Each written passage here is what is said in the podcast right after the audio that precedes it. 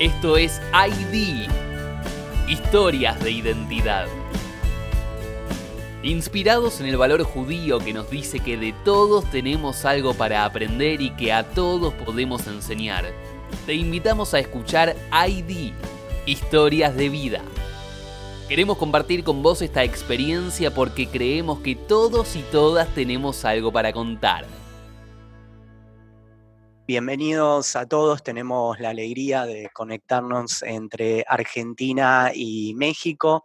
Eh, por acá nos acompaña eh, Geme o Negemie Tenenbaum, eh, según como le quieran decir más formal o menos formal, quien es cineasta hace ya varios años con mucha experiencia y con mucha trayectoria en la comunidad judía. Y bueno, la idea de este espacio es que podamos recorrer un poquito su historia y a través de su historia eh, pensar también eh, nuestras historias y qué podemos aprender nosotros.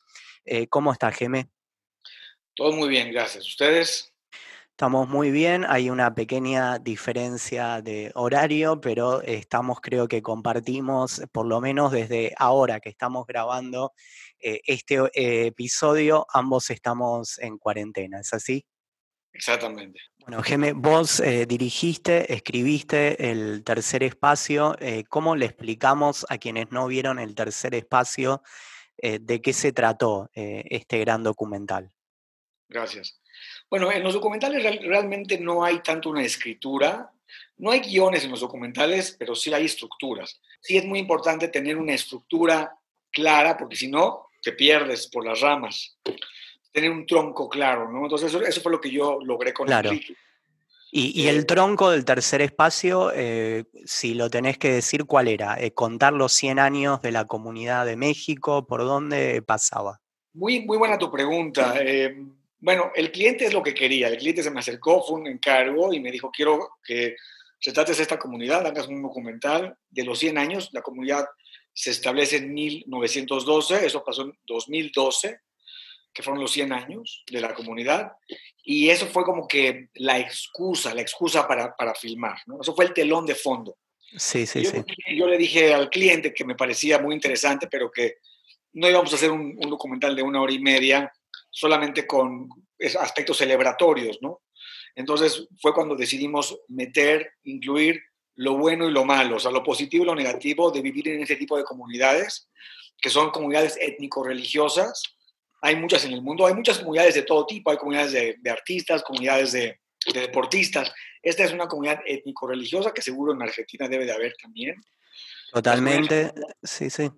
Pero podemos decir que eh, será de los pocos documentales que, existen, digamos, en Latinoamérica, porque, bueno, hay muchos que están teniendo auge, eh, recuerdo, digamos, de comunidades judías One of Us, eh, que ahora produjo Netflix de Estados Unidos, pero será el primer documental con esta seriedad que se realizó en, en Latinoamérica, en habla hispana.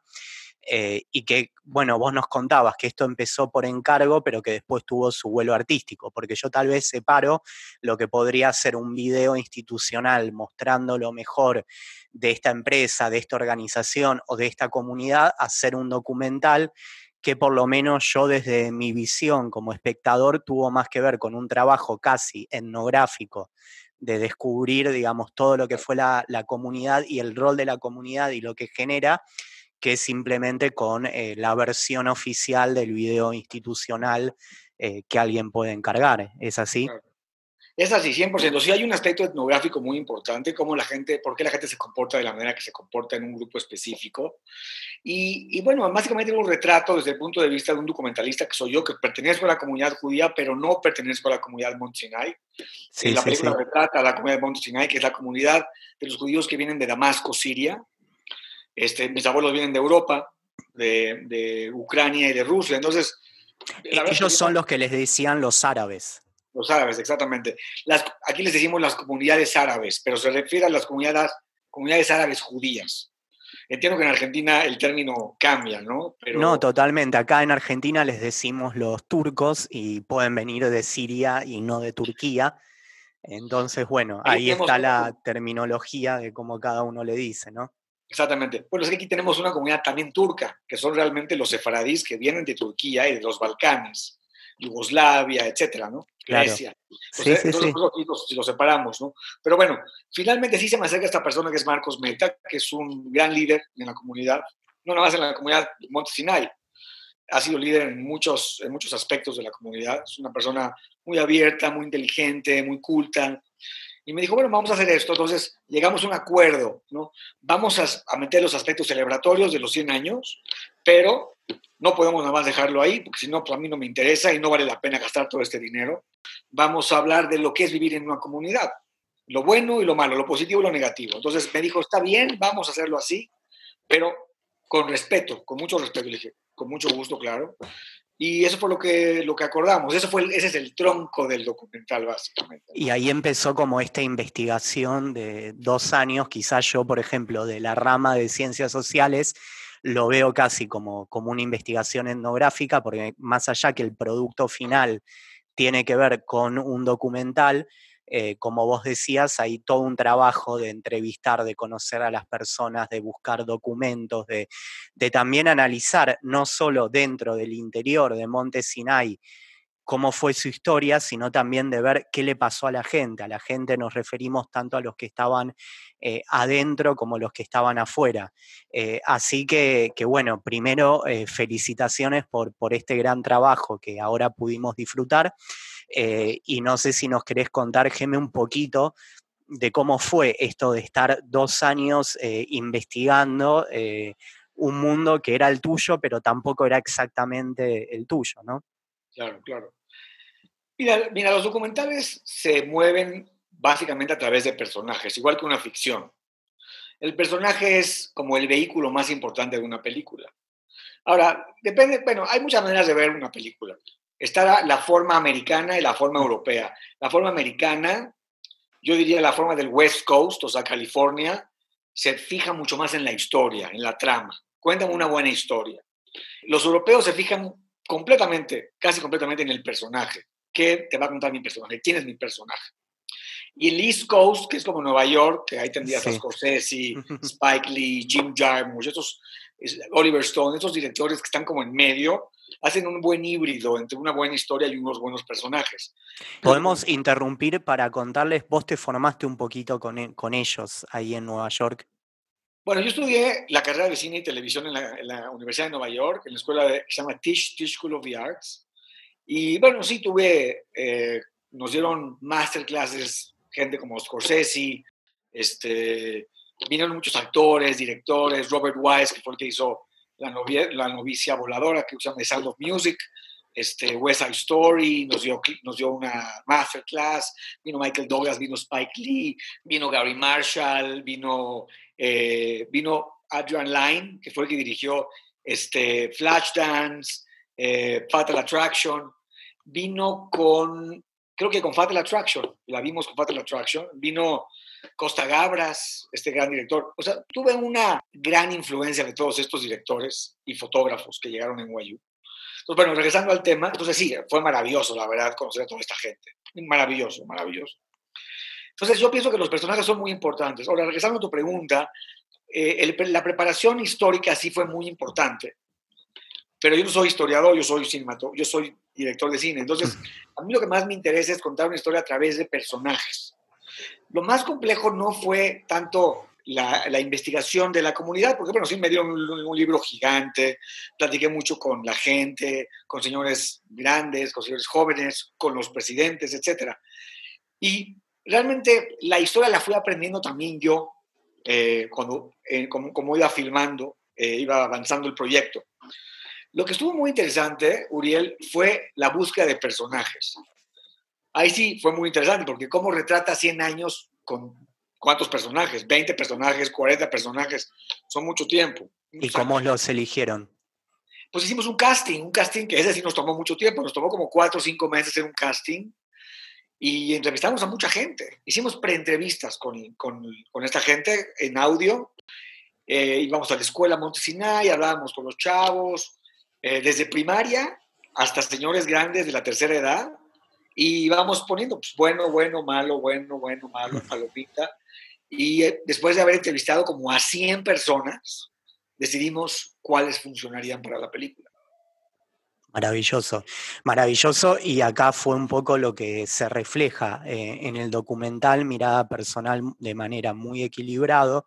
Después ahondaremos en, en todo lo que repercutió y lo que generó pero estas historias que no solo tratan, por así decir, de los casos eh, de éxito de la comunidad, sino que hay un poco de todo, de quién se quedó, quién se alejó, quién se siente parte, quién no se siente parte. Esto fue eh, intencional de poder eh, elegir un poco esta idea del equilibrio que, se ve en el documental de historias muy distintas con, experiencias muy diferentes.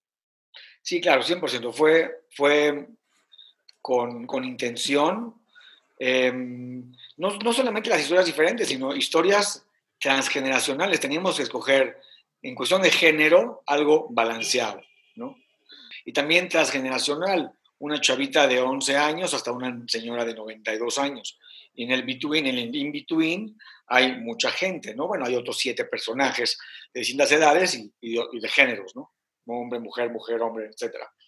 Entonces, por un lado, teníamos que hacerlo balanceado. Y dos, algo que me gustaría compartir con, la gente que nos está viendo es que una película tiene que tener conflicto. Eso es un, tema muy importante que muchos cineastas, incluso cineastas profesionales, parecen olvidar. Y Aristóteles lo dijo en Poetics, eh, eh, drama es conflicto. Si no hay conflicto, no tenemos drama. La gente cree que el documental no debe llevar conflicto y es un grave error los documentales también tienen que traer conflicto. Ahora, hay muchos tipos de documentales. Tenemos documentales musicales, por ejemplo, vemos como un artista hace un disco en el estudio. Es correcto que ahí pues, no va a haber un, conflicto per se, aunque sí podemos ver que están teniendo problemas en cómo tocan, no hay un problema técnico, etcétera. Pero realmente esos documentales sí son documentales para que conozcamos al artista.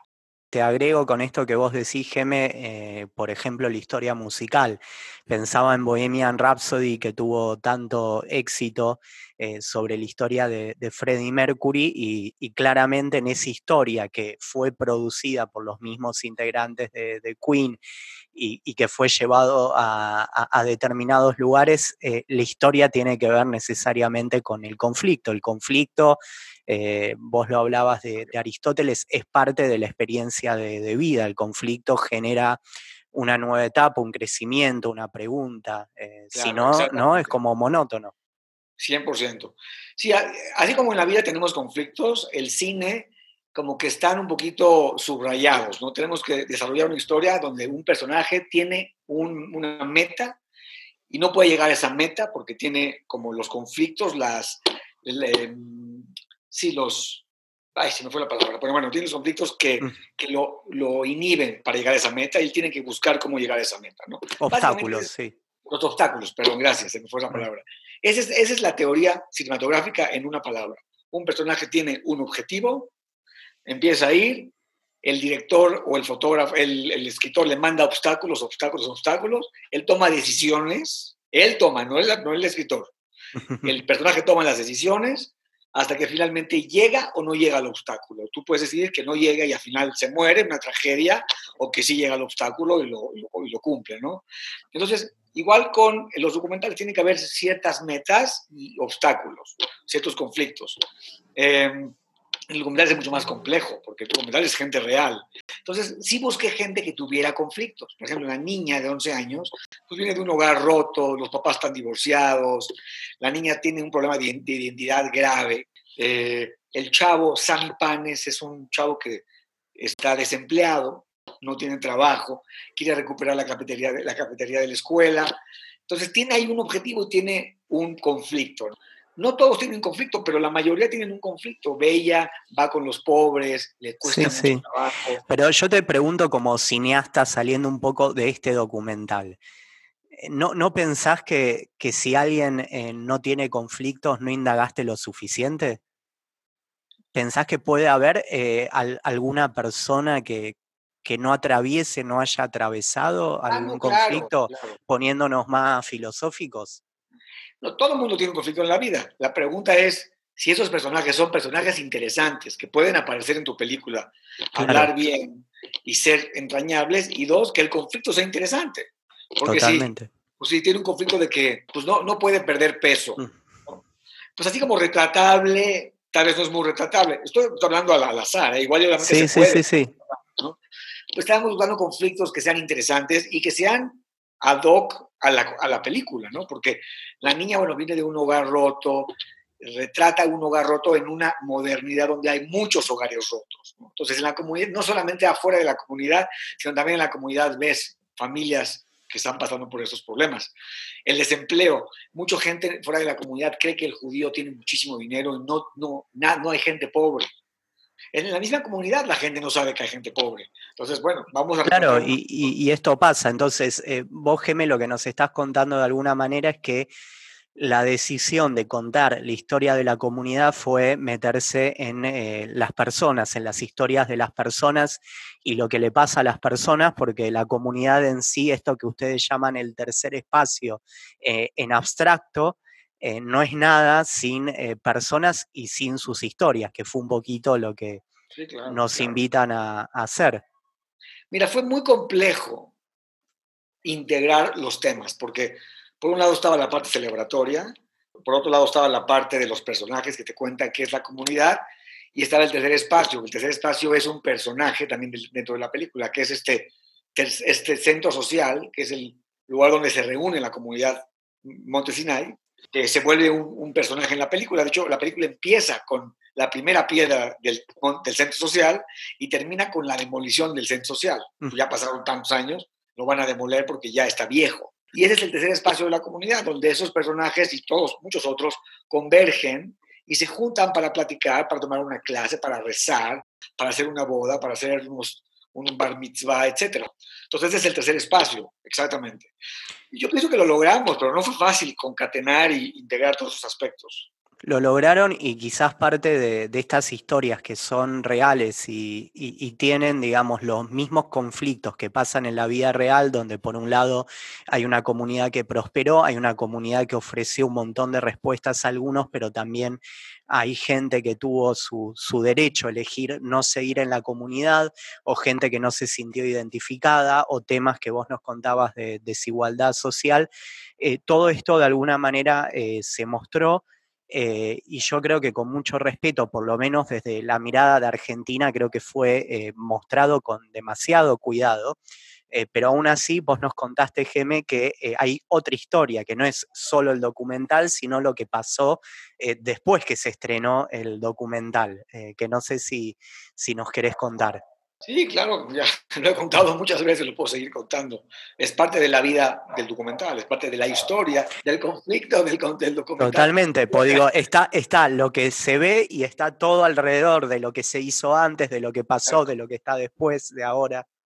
Pues la película se terminó, Marcos Meta, que es el productor, Tamilati, que fue como la, la, el liazón con Marcos, estuvieron de acuerdo, les gustó la película, hacemos la, función con la mesa directiva y sus familias, los personajes y sus familias, era un auditorio en Mont Sinai repleto de gente, yo estaba muy nervioso, muy, muy nervioso, porque de verdad no sabía qué iba a suceder aquí. Y bueno, la película termina y no hay aplausos, hay como uno por acá, otro por acá, ya sabes.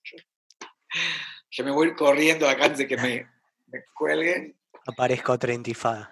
Exactamente, Intifada 3. Exacto.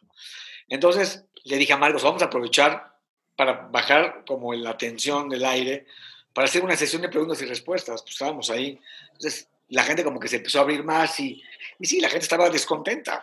¿Por, qué, ¿Por qué se va a mostrar esto fuera de la comunidad? Esto no tiene por qué mostrarse fuera de la comunidad. Los trapos sucios se lavan en casa. Este, la gente estaba bastante descontenta. Entonces, a raíz de, esta eh, función, Marcos Meta me dijo que tenía que enlatar la película porque no podía aventarse pues un tiro grande con la comunidad. Él estaba por ser presidente, no, ya, ya había entrado a la presidencia cuando la película se terminó. Cuando empezamos él era vicepresidente, cuando terminamos ya era presidente. Y él a la vez fue el productor de la película. Él fue el productor de la película, el productor ejecutivo, exactamente. Entonces, bueno, yo le dije, te entiendo, pero ya pasamos tres años de nuestras vidas. haciendo este proyecto, que es bonito, que es un buen proyecto.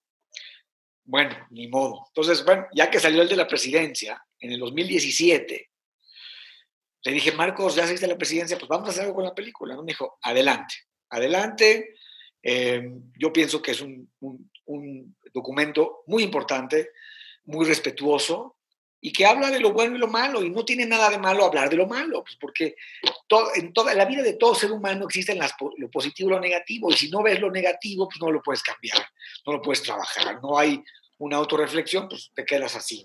Entonces fue que ya salió la película y se fue, pero al circuito no judío. La película estuvo aceptada en la Cineteca, eh, que es un lugar enorme en la Ciudad de México, con 10 salas, Estuvo seis semanas en la cineteca, hubo mucha gente no judía que la vio, luego se fue a otro cine cultural, estuvo en muchos lugares, en muchos espacios, pero la comunidad se mantenía al margen de la película. O sea que se daba un efecto de como que los que estaban ahí adentro eran los que menos querían ver esto. Bueno, yo creo que las mesas directivas, yo no puedo hablar de la comunidad en general, porque la comunidad, sí, sí. sí que toda una comunidad es cerrada, pues es, es un error. Tú puedes decir que hay elementos más herméticos, más liberales, más conservadores. La comunidad pues, está formada de un crisol de seres humanos, pero las mesas, la mesa directiva no la aceptó. Y bueno, al final yo hablé con una mujer, no importa el nombre, una mujer que estaba ahí a todo dar, una mujer maravillosa, que me dijo, mira, Geme, este, tú no tienes entrada aquí, ya lo sabes, eh, la comunidad no avala tu película, pero tú haz lo que tengas que hacer con tu película y habla donde tú quieras. Nada más aquí no puedes entrar. Como que se dio como un, un acuerdo tácito, ni tan tácito porque lo platicamos. Sí, sí, sí. Eh, tú mantente lejos de acá, pero nosotros no, no, no, no vamos a ir tras de ti, ¿no? No te vamos a perseguir.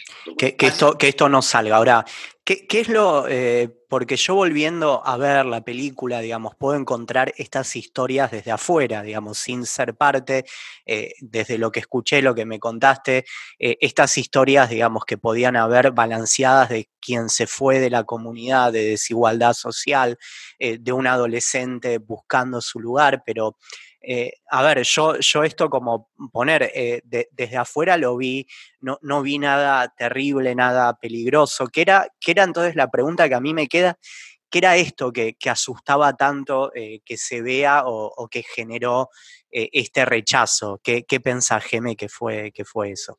Mira, tu pregunta es maravillosa, porque lo que tú me acabas de decir me lo dicen todos los judíos que están fuera de la comunidad judía mexicana todos.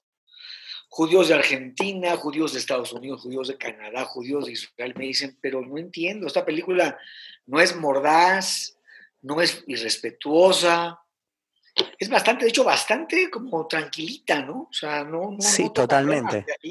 ¿no? De, uno lavó dinero, se lo metieron a la cárcel, robos dentro de la comunidad, no sé. Que existen, que existen esas historias también. Sí, existen, claro, en todas las comunidades del mundo, ¿no? exacto, exacto. Tocamos la pobreza, un, un, actor que se salió de la comunidad porque para él no le funcionó, y dijo, bueno, yo me salgo de acá, no, no, no con, congenio con la comunidad, con su ideología, la gente fuera de la comunidad no lo entiende, no lo entiende. Pero si tú preguntas qué es lo que la comunidad ve, bueno, simplemente es una comunidad muy hermética que tiene mucho miedo de verse al espejo y lo ve como un ataque, en vez de verlo como simplemente un reflejo, como hice una entrevista para la televisión hace como un mes y me dice la entrevistadora, es que no tiene nada de malo mostrar lo que es real, pues la realidad no es mala, la realidad es la realidad, no es ni buena ni mala, es la realidad. En la realidad hay aspectos positivos y negativos porque tampoco lo podía entender. ¿No? Y que también, ah, desde ya que hay una mirada, digamos, en este caso, eh, vos como director, diferentes personas que hayan participado del documental, cada uno va a tener su mirada eh, subjetiva, que, es válida, que no es la única, eh, pero bueno, eso es dar parte al diálogo. Alguien puede decir, bueno, no mostraste esto, sí mostraste lo otro, y uno puede sentarse en una, en una mesa. Claro. Mira, yo pienso que lo que más le escaló mm. fue el personaje de la niña, la niña de 11 años, 12 años, que está por hacer su bat mitzvah, que es un personaje conflictivo. Digo, si te acuerdas de la película, la niña dice que ella se ve en un futuro con 60 domésticas, 60 muchachas, 80 coches, 20 hijos, 5 casas. Ese es su, así se ve en su futuro. Y eso a, mucha gente la hizo, le dio náusea, ¿no? Yo les decía, pero es que pues, es una niña como muchas judías y libanesas, italianas y españolas que viven en un mundo de dinero, que ven la parte material como algo importante. Yo creo que se sienten expuestos. La gente de la comunidad se siente muy expuesto a ver esta chavita, esta niña, que yo la veo como una niña muy fresca, que dice lo que siente. Al mundo gentil le encanta la niña. O sea, tú sales, es muy, muy interesante. Los judíos no la soportan y los gentiles dicen, qué niña tan maravillosa. No tiene pelos en la lengua, dice lo que siente. También le pregunté, oye, ¿qué opina tu familia de México? Dice, pues mi familia no habla de México, no les importa México, yo me quiero vivir a Miami, ¿no? Eh, a ver, eh, llegando un poco y, viendo qué podemos aprender del documental El Tercer Espacio, eh, a mí me quedó la sensación de poder encontrar, más allá de la historia, digamos, por qué creo que tuvo impacto eh, ahora que se volvió a abrir y fuera del mundo judío y demás, por lo menos eh, acá hablo de mirada subjetiva para que vos eh, me digas qué pensás.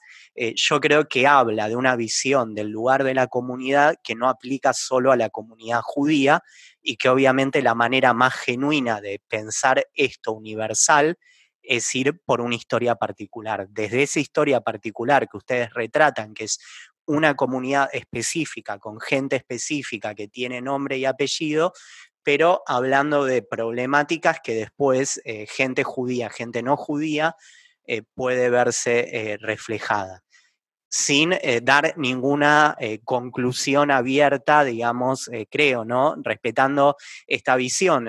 ahora vos me dirás si hay que estar, no hay que estar en la comunidad. Bueno, eh, ¿qué, pensás un poco, qué, qué enseñanza, Geme, eh, o qué pensás de esto que yo digo y qué pensás que enseñanzas eh, te pudo dar a vos y, a la gente esta gran investigación y este documental? Uy, hace muchos temas en esta. Sí, sí, sí, me, fui con muchos temas. Si querés, vamos primero con esto que yo te decía de que para mí tiene un mensaje universal que no es solo de la comunidad judía. Ok, empecemos por eso. Totalmente, totalmente de acuerdo. Lo que dijiste es muy cierto para, que un, para que una audiencia se identifique con, una, con un personaje, tiene que ser tocar un tema, un personaje particular. O sea, vamos de lo particular a lo universal, como dices, no al revés. Sí. Pero la idea es que sí toquemos temas universales, pero desde lo particular, justo como tú lo explicaste, ¿no? Esa fue la idea. La idea es, yo lo ve con Marcos eh, y tuvimos muchas pláticas, ¿no? Y yo le, yo le dije, mira, yo quiero hacer una película que sea intercomunitaria, intracomunitaria y extracomunitaria. O sea, para Monte Sinai, intracomunitaria, intercomunitaria, para las demás comunidades judías y extracomunitaria para la comunidad fuera de la comunidad judía, la comunidad mexicana no judía. Digo, adelante. Yo sabía que era un reto enorme, ¿no? Porque, pues, ¿cómo haces todo eso? Entonces dije, bueno, voy a encontrar personajes que hablen de conflictos y temas universales, desde lo particular, pero de temas universales. Entonces, definitivamente, o sea, esa niña representa a muchas niñas fuera de la comunidad. Te digo un ejemplo. Mi doctora, tengo una doctora española, bueno, mexicana, pero sus, papás son españoles, y vio, vio, la película aquí en mi casa, aquí tenía el equipo, estábamos editando, y la invité con su hijo a ver la película, y cuando terminó, una señora muy católica, muy católica, sí, sí, sí. Este, española, me dijo, esa niña es mi sobrina del Colegio Regina. El Colegio Regina es una escuela de niñas católicas. Y mi sobrina, igualita que mi sobrina de Regina. Otro amigo me dijo, ese, ese, ese cuate es como mi amigo del, centro libanés. Entonces, exactamente, o sea, la idea es que esto aparece en todas las comunidades, porque estamos tocando temas universales. Entonces, bueno, ese tema creo, no sé si ya lo... Sí, sí, sí, sí, creo que eh, está y, eso habla de, de, lo, de, los conflictos también eh, humanos y en los grupos que están. Y la otra pregunta era un poco, Geme, eh, ¿qué, aprendiste, eh, ¿Qué aprendiste vos eh, a partir de, este, de, este, documental que por lo menos en mi mirada no da una conclusión abierta? En esto de lo equilibrado nos muestra cosas buenas y cosas difíciles que, pasan en esta comunidad. entonces, por eso la pregunta de qué, qué, aprendiste vos. Mira, definitivamente me enamoré de Montesinay. Mm. De veras. Porque yo puedo ser una persona que ve lo bueno y lo malo, pero eso no, no me limita a ver lo hermoso que es esa comunidad. Nosotros filmamos mucho en el centro social, llevamos con el equipo, con mi grupo no judío, porque una gran parte del equipo de, filmación era no judío, Y ahí comíamos, ahí cenábamos, este, y sentías una, una sensación familiar muy bonita. Y los mismos gentiles del crew me decían, qué padre vivir en comunidad, qué bonito. Ustedes tienen algo que nosotros no tenemos. Por favor, enséñenos cómo. Porque es la verdad, o sea, en la comunidad, las comunidades judías, en la diáspora, diaspórica, sí tienen una, por lo menos en las comunidades chicas, tienen un poder de reunión maravilloso que ayuda mucho a la colectividad. Entonces, yo me enamoré de Mont Sinai, yo me siento como un hijo adoptivo de Mont Sinai, y también te voy decir una cosa, lo que aprendí, eh, en las comunidades árabes, el respeto por el, por el grande, por el viejo, es fenomenal. O sea, tú llegan con el rabino, el rabino pone la mano, le dan besos en la mano a los papás, a los abuelos, a los abuelos. Antes del coronavirus, decimos. Exacto. 100% antes del coronavirus. Y después del coronavirus seguro seguirá. Se volverá cuando se pueda, sí. Se pueda. Pero las comunidades ashkenazí, la comunidad ashkenazí para nada. Es otra cosa. Vemos a los viejos de otra manera. Estas comunidades con una tradición más conservadora, de espacios, de lugares de origen más árabes, que sí tienen su cerrazón, pero esa cerrazón también hace que, que haya mucho más respeto por los mayores. Yo, tal vez me estoy haciendo bolas, pero no sé si estoy juntando bien los términos, pero lo que sí vi, eso que vi me, me pareció magnífico. Y tres, creo que no te puedo, o sea, no hay una respuesta final generalizada. Otra vez lo mismo, ¿no? Hay particularizada. Hay gente que no le, no le queda a la comunidad, hay gente que sí. Lo que sí te puedo decir es que la vida en comunidad tiene mucha riqueza, mucha riqueza. Esto sí te lo puedo asegurar. Puede haber gente que se sienta muy confinada, muy confinada en una caja de zapatos chica, que con un techo muy bajo, pero vivir en comunidad es muy, te da un sentido de seguridad enorme. Y eso sí es una realidad. En, tu vida personal, ¿sí? Eh, ¿Vos te identificás con alguna comunidad, digo, no necesariamente judía, de artistas? Eh, ¿Qué nos podés contar de, vos? Porque hablábamos de tu mirada como documentalista, pero ¿qué, podés contarnos de vos? Yo soy una persona, yo soy, yo soy una persona universal, me llevo con mucha gente me llevo con palestinos, con árabes, con mexicanos, con católicos, de locos. Con, árabes no judíos, te referís ahí. Perdón, exactamente. por eso dije palestinos, ¿no? Sí, sí, no, no, no, lo decía en chiste. judíos, con gente del Opus Dei, que es gente muy católica. Yo veo al, al ser humano como el actor. El ser humano es, es parejo. Todos somos iguales.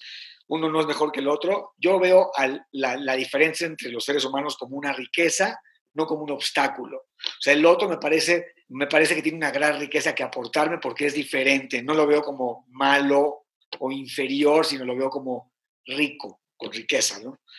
Yo así veo la, vida. Entonces, yo no pertenezco realmente a una comunidad, pertenezco a la comunidad Ashkenazi en México, pero no, estoy no soy parte de la comunidad, no, voy a las, las actividades, eh, no, no soy parte, voy, voy al Deportivo Israelita, que es el, como el, será como la AMIA de México. Sí, sí, sí. Es un gran espacio, gigante, hermoso. Como un club deportivo. Club deportivo.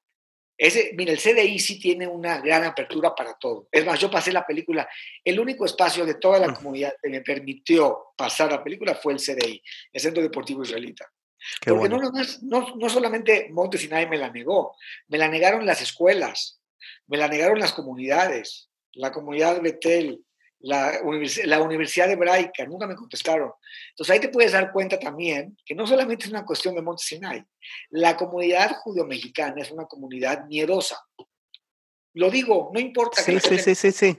No tiene nada de malo. Bueno, acá se dice desde resultados y, ojalá que esto que pueda ser visto dentro de algún tiempo, eh, se pueda, eh, alguien pueda decir ahora no es así, esto que grabaron eh, ahora en 2020 eh, bueno, eh, eh, por lo menos desde la mirada que uno, que uno puede tener acá, sobre todo de no perderse determinados aprendizajes. Pero bueno, pensaba, Geme, como para, para cerrar esta, e, esta, entrevista y este espacio, fuimos de, lo particular, de cómo vos contaste una historia particular, que en este caso es la historia de, de, la comunidad de Monte Sinaí, de los 100 años del tercer espacio del documental, eh, si ahora nos animamos a ir un poco a, lo universal, que algo, algo nos dijiste de lo que es para vos importante a la hora de contar una historia.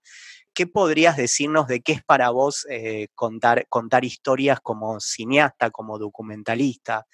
¿Qué aprendiste de esto para decir, bueno, estas son las cosas eh, que tenemos a la hora de contar una historia? Mira, las historias se han contado desde el hombre en la caverna, ¿no? Las pinturas rupestres. El hombre lleva contando historias de manera oral o de manera visual eh, miles y miles y miles o millones de años. Si te quieres ir por el lado evolucionista, millones de años. Si te quieres ir por el lado bíblico también, la Biblia tiene las mejores historias que están escritas, punto. Tenía un maestro de cine en, en NYU, Milek Nebo, de hecho un israelí polaco, que decía, ¿quieren quieren contar, quieren ver un, buen modelo de las mejores historias, en la Biblia. La Biblia tiene las mejores historias. O sea, tú estudias con un rabino la historia de, José, de, de Joseph, es una locura.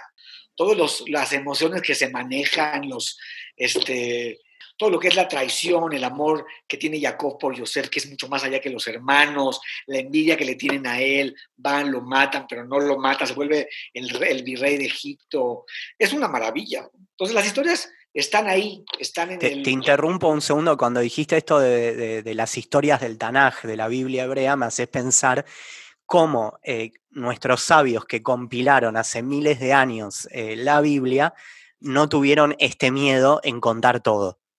Porque si leemos la Torá y el Tanaj, nos muestran los lados, podemos decir, buenos, luminosos, y todos los lados oscuros de cada uno de estos personajes sin censura que no es justificarlo.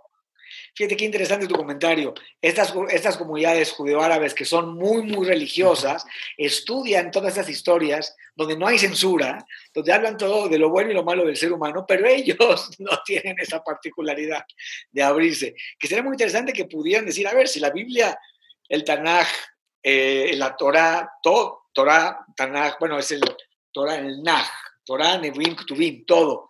Eh, tiene la apertura porque nosotros no. Tienes muy buen punto el tuyo, excelente el punto. Y es lo que me encanta del judaísmo, que nosotros no le rezamos. Yo le decía a una amiga, a una exnovia pues, gentil, que para ella Jesús es lo más importante. Dice, bueno, para nosotros no le rezamos más que a Dios, pero no le rezamos ni a Moisés, ni a Abraham, ni a Isaac, ni a Jacob, porque son seres humanos que tienen problemas. Todos tuvieron problemas. Todos tuvieron sus debilidades humanas.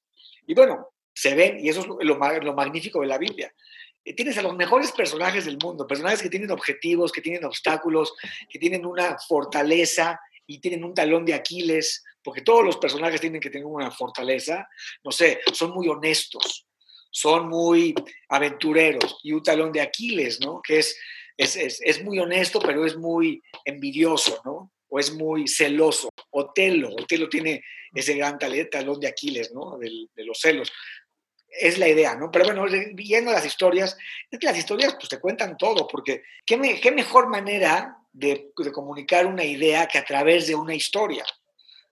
Em, no sé si te si contesté. No, me, encanta, me encanta y creo que es la temática que venimos eh, trabajando acá desde ahí, de poder eh, contar, hacer a la gente que cuente sus historias y aprender de, las historias de, de, los otros y en última instancia que, eh, como vos decías que pasó con el tercer espacio. A veces eh, buscamos a, un Bill Gates o un Mark Zuckerberg o quien sea y al final de quien más aprendemos o quien más nos queda eh, puede ser una niña de 11 años que está atravesando por muchos conflictos y eso creo que por lo menos a mí me queda como algo interesante.